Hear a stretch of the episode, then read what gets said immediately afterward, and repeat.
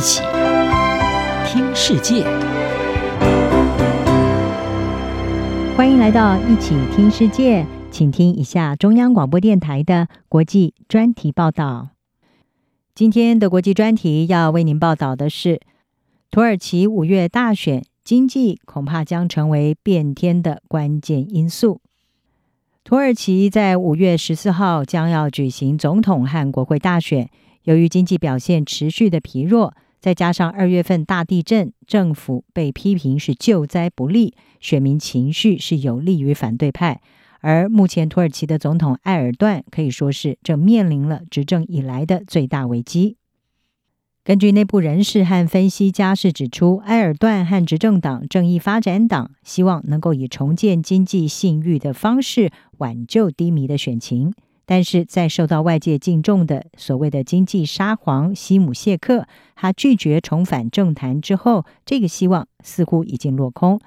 埃尔段他统治土耳其已经有二十年的时间，但是根据民意调查，目前他的支持度是呈现落后。而知情人士是透露，埃尔段亲自邀请前副总理西姆谢克重返政府，并且担任最高职务。多年来，埃尔段采取了非正统的经济政策，打击到了土耳其的货币里拉，并且导致通货膨胀飙升。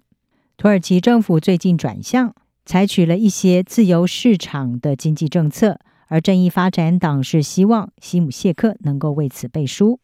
不过，备受国际投资者尊敬的西姆谢克在执政党召开会议之后，他在推特上面是表示，他二零一八年辞去副总理职务之后。对重返政治就不感兴趣，但是他说他愿意用任何形式就他的专业领域提供协助。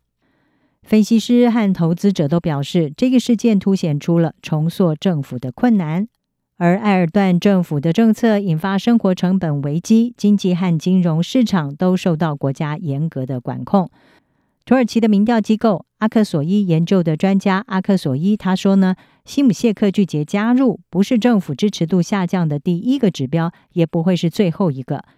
正义发展党的发言人契利克他说，会议当中埃尔段没有对西姆谢克提出正式的职位，但是呢，执政党的所有机制和职位都对他开放。一位政府高级官员是说，对于西姆谢克回归的问题，正义发展党内部是存在分歧的。部分反对者把会议结果描述为是不受欢迎。他说呢，执政党现在可能需要在选前修改他的经济纲领。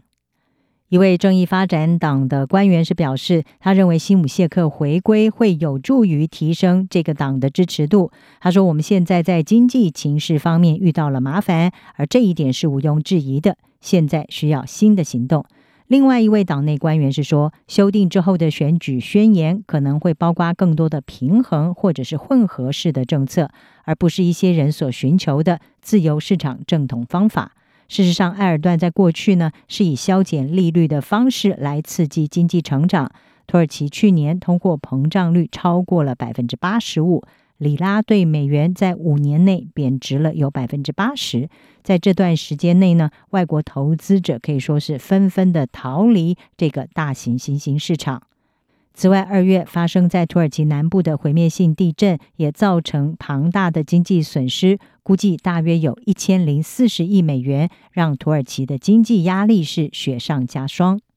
目前誓言将要推翻埃尔段经济政策的反对派阵营气势可以说是获得了进一步的提振。亲库德族的政党表示，他们不会推出自己的总统候选人，希望能够借此增加反对派团结的前景。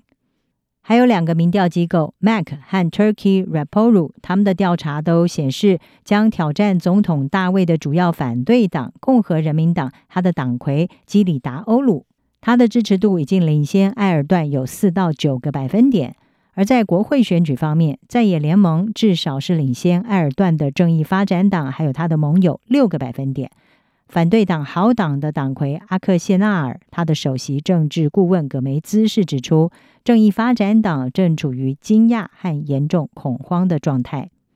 目前对土耳其来说，经济困境仍然是重中之重。虽然埃尔段自称是利率的敌人。但是近年来偶尔会支持自由市场政策，不过之后又再次的改变基调，采用优先考虑生产、出口和有针对性的廉价信贷模式。埃尔段的这种经济政策让投资者是深感疑虑，包括在二零二一年，他开除了上任只有四个月、对市场是友好的中央银行总裁阿格巴尔。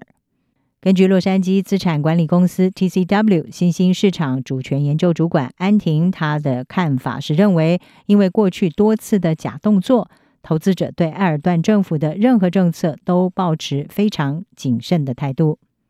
蓝湾资产管理公司的新兴市场主管兼高级投资组合的经理库迪亚福科，他就说，土耳其经济挑战不容易解决，不论谁上台，不论实施什么样的政策。以上专题由杨明娟编辑，海清清播报。谢谢您的收听。